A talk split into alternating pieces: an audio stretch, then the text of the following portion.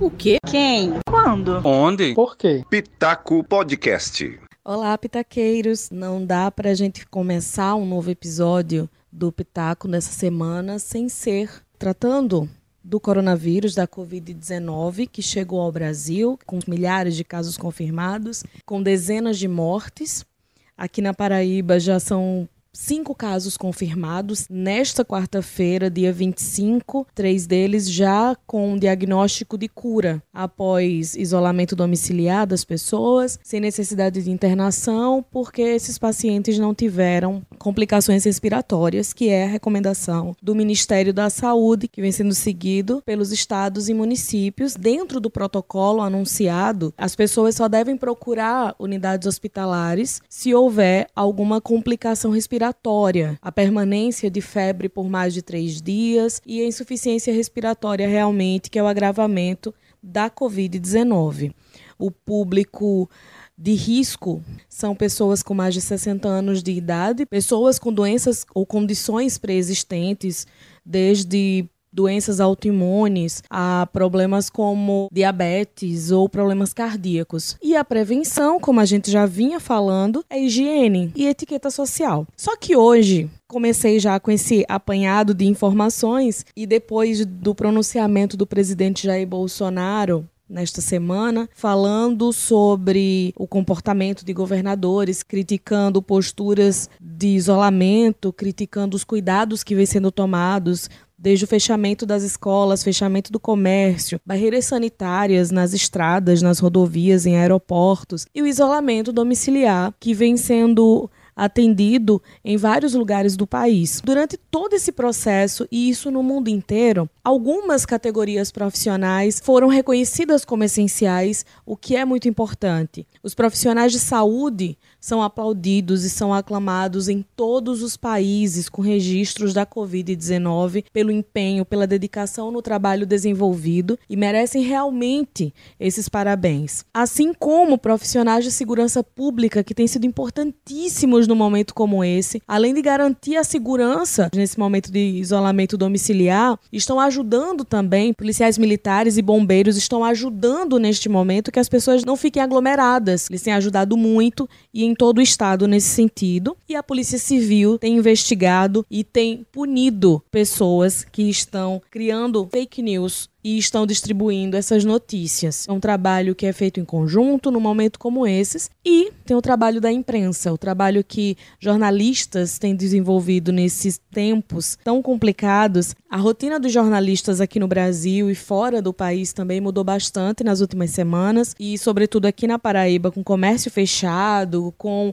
o isolamento e o incentivo ao isolamento social para as pessoas mesmo, pessoas ficando dentro de casa, nos deparamos com jornalistas jornalistas que seguem saindo para trabalhar, que seguem cumprindo uma missão importantíssima que é de trazer informação qualificada para as pessoas, que é lembrar e repetir a exaustão as medidas de prevenção, as medidas que vêm sendo tomadas pelo poder público e o que pode ser feito e as linhas de contato e fazer o acompanhamento do que está acontecendo, porque uma vez que as pessoas estão em casa, é importante que elas saibam o que está acontecendo no mundo, porque nas mídias sociais, nos aplicativos de mensagens, tem um bombardeio de notícias e muitas delas notícias falsas, que podem criar pânico nas pessoas, podem aumentar a preocupação das pessoas. Houve informações que foram divulgadas em mídias sociais de forma irresponsável e há também comunicadores que não prezam tanto assim pela checagem das informações. Vale salientar e lamentar também. Mas o momento hoje é de elogiar e de trazer alguns relatos de colegas de profissão em diferentes veículos, com trabalhos diferentes, falando sobre a sua experiência nesses dias e falando o que mudou no seu trabalho, como tem sido ir para a rua, ir para o seu trabalho nesse momento em que tantas pessoas estão em casa e que a gente tem que tomar um cuidado redobrado. Então, para começar, vamos ouvir o depoimento de Marcos Tomás. E aí os colegas vão se apresentando e vão falando como está a rotina nesses dias. Confere aí. Então, Ivna, até nas conversas entre nós, a gente sabe bem a profissão que escolheu, a responsabilidade social que tem, mais especificamente o bom jornalismo, essa responsabilidade. E em momentos de crise excepcionais como esse, em que a informação precisa chegar de forma precisa, né, é, eficiente, eficaz, e tempos de fake news que a gente vê propagação de notícias falsas, tanto por má fé quanto por assodamento das pessoas, porque hoje através das redes sociais todo mundo se entende como um repórter no sentido de reportar a notícia, né, de comunicar. Então as fontes oficiais que a imprensa representa tem uma responsabilidade, uma parcela muito grande para evitar o pânico, né? Para passar as orientações e recomendações dos órgãos oficiais. E a gente tem entendimento, compreensão dessa nossa função, mas não deixa de ser temerário estar ainda em atividade, né? A gente sabe que saúde, segurança são serviços essenciais básicos mais diretos, né? A limpeza urbana, o próprio funcionamento dos que nos vendem os itens básicos para sobrevivência, que é supermercado e tudo o jornalismo meio invisível, mas está também entre esses serviços essenciais, né? Inclusive é assim representado, é assim citado, né, pelo, nas liberações dos órgãos de circulação e tudo mais. Pois bem, a parte do temor que tem essa atuação, ele existe, mas é como eu estava falando, a gente tem que ter ciência da nossa responsabilidade. Só que também podemos tomar cuidados né, para minimizar né, esse risco que a gente corre. E a tentativa é essa. Então, o que é que a gente tem tentado fazer? Né? É evitado sair né, à rua, a não ser em caso de maior necessidade. E quando sair, evitar entrevistar, caso seja possível, pessoalmente as pessoas, entendeu? Fazer relatos mais visuais mesmo do que está acontecendo, as entrevistas se concentrar por telefone, porque é uma forma que a gente minimiza risco para o nosso profissional, em consequência para a redação como um todo e para a sociedade, né? Porque a gente também circula por espaço, como e o próprio entrevistado.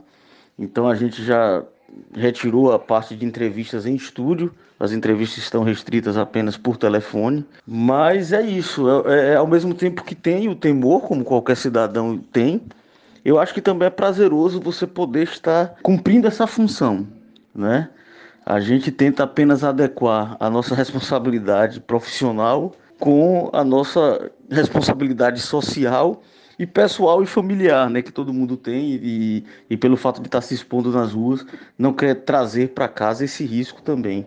Eu sou Sibela Correia, sou jornalista, trabalho como repórter em uma rádio confesso a vocês que está sendo muito desgastante é, fazer toda a cobertura a, a, em relação ao coronavírus, né?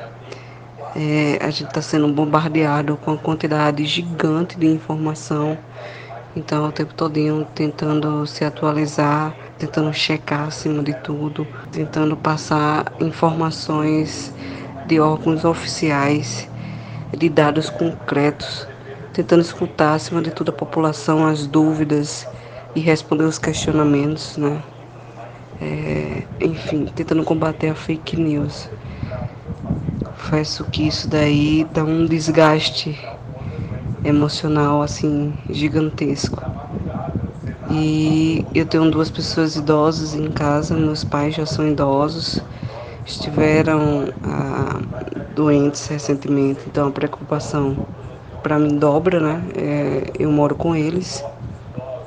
E como eu tô na rua o tempo todo, tentando é, me prevenir para não pegar e não ser é, uma pessoa que transmita também o vírus para eles, né?